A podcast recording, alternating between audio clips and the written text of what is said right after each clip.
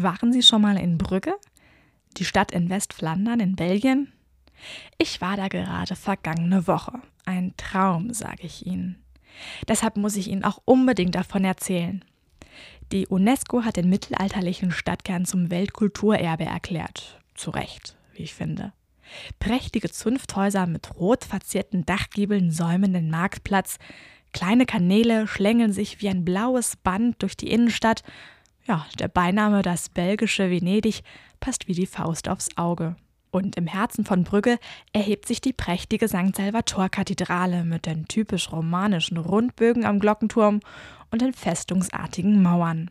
Kaum zu glauben, aber der gesamte Stadtkern mit seinen architektonischen und künstlerischen Schätzen aus vergangenen Tagen konnte viele Jahrhunderte bewegende Geschichte überdauern. Es ist schon ein ergreifendes Gefühl, durch die Straßen und über die kleinen Brücken zu spazieren. Und etwas abseits vom Touristenrummel, in verwinkelten Gästchen mit windschiefen Häusern, kommt es dann einem wirklich so vor, als befände man sich gerade in einer anderen Zeit.